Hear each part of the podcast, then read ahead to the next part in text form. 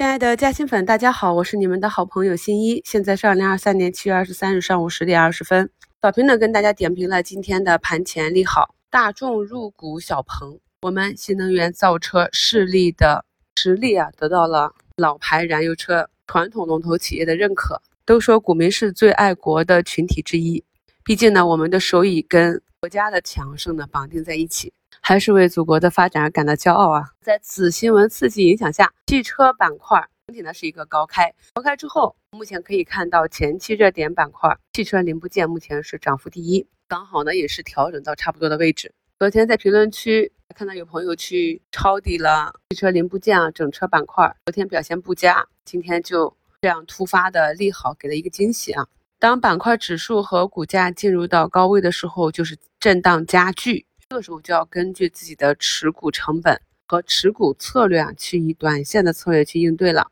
你成本低的，投资计划周期长的，对于这种波动呢，容忍度就大一些。对于这种波段性十几、二十多个点的调整，就是以仓位的加减去应对。那没有持股成本优势，只是看长做短的话，以短线去博弈这种短期的机会即可。这种突发的利好呢，对于板块内的很多个股呢，往往容易产生。高开低走啊，那么高开低走之后是多空竞争之后的一个走势，我们可以看到已经产生分化，有的个股呢是高开低走之后再次的创出日内新高，这些呢就是场内资金比较看好的，可以去重点关注的朋友们在做板块内的个股趋弱留强的时候，可以注意一下这些现象。这就是我们近期讲到的比较看好的几个板块啊，像消费类的酒 ETF 也是连续上涨了三天了，今天呢是放量站上了年线。最近呢，又是涨了两个多点。到七月中旬啊，这个酒这个板块指数呢，也是震荡整理的差不多了。过去呢，经历了两年的杀估值，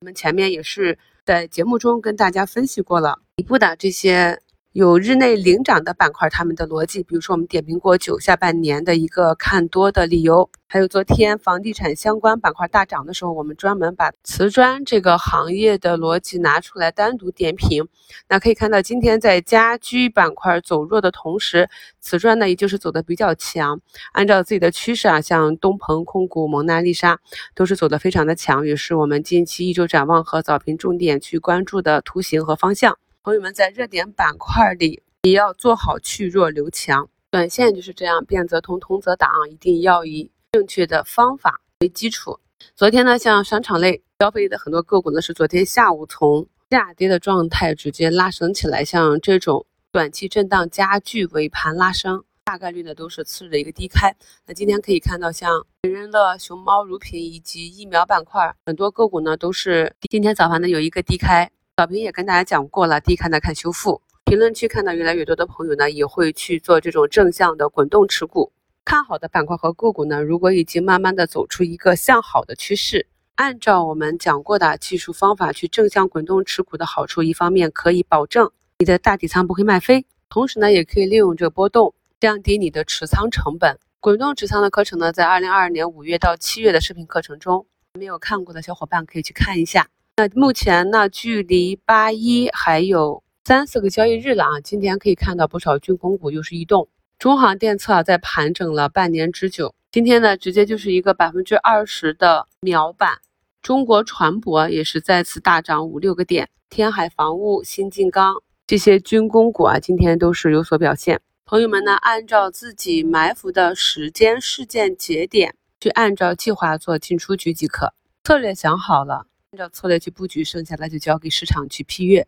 最近呢，谈判药品续约规则发布，续约规则呢提出对达到八年谈判药纳入常规目录管理，对未达八年的谈判药呢，连续协议期达到或超过四年的品种，以简易方式续约或新增适应症触发降价的，降幅减半，也是有利于稳定企业预期，减轻后期降价压力，减少续约失败的可能性。同时呢。为了体现对真创新药的支持，也是专门提出了几种类别的药品在续约时降幅不必高于简易续约规定的降幅。二零二三、二零二四新冠药品续约时，销量呢可以不考虑降价。新的药品续约规则特别强调了啊，医保谈判是基于药品临床价值进行全面科学评估基础上与企业的协商，绝不是价格越低越好随意砍价。呢也是政策面的，对创新药板块，企业投入创新之后，后期的利润回报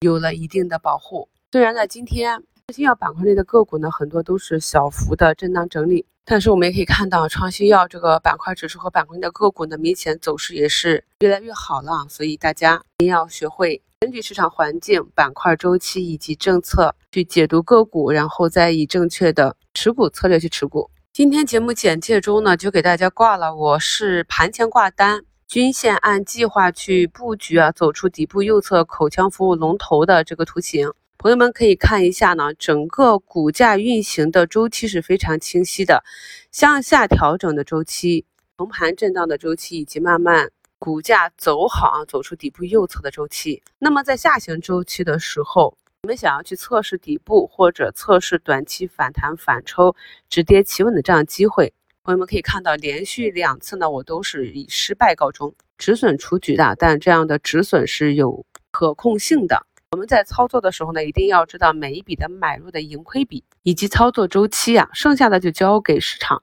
市场让我们盈利，我们就继续的按计划持有；市场走弱或不及预期，我们就按计划出局。可以看到，在观察到它近期走强之后，我也是按照技术指标均线接回。我们可以发现，同一只个股，它的股价在不同的周期强弱是非常的明显。那么目前呢，这只个股也从早盘下杀零点八个百分点。目前拉回到一点三个点的涨幅，排仓成功呢，就等待后期滚动加仓的机会。朋友们可以多体会一下这个市场和板块个股的周期对我们投资的一个重要性。昨天指数下跌的时候啊，我跟大家点评过，市场呢是一个温和的强势的震荡整理。目前的上证指数呢是再次走出一个中阳线，去攻击上方的。均线压力位啊，如果今天能够收一个中阳的话，那这里又是一个红眼睛。恒生科技指数呢，也是涨了幅超过百分之二十，进入技术性牛市。整体的市场情绪呢，都是在慢慢的变好。最艰难的时刻已经过去了，朋友们要及时的转换心态，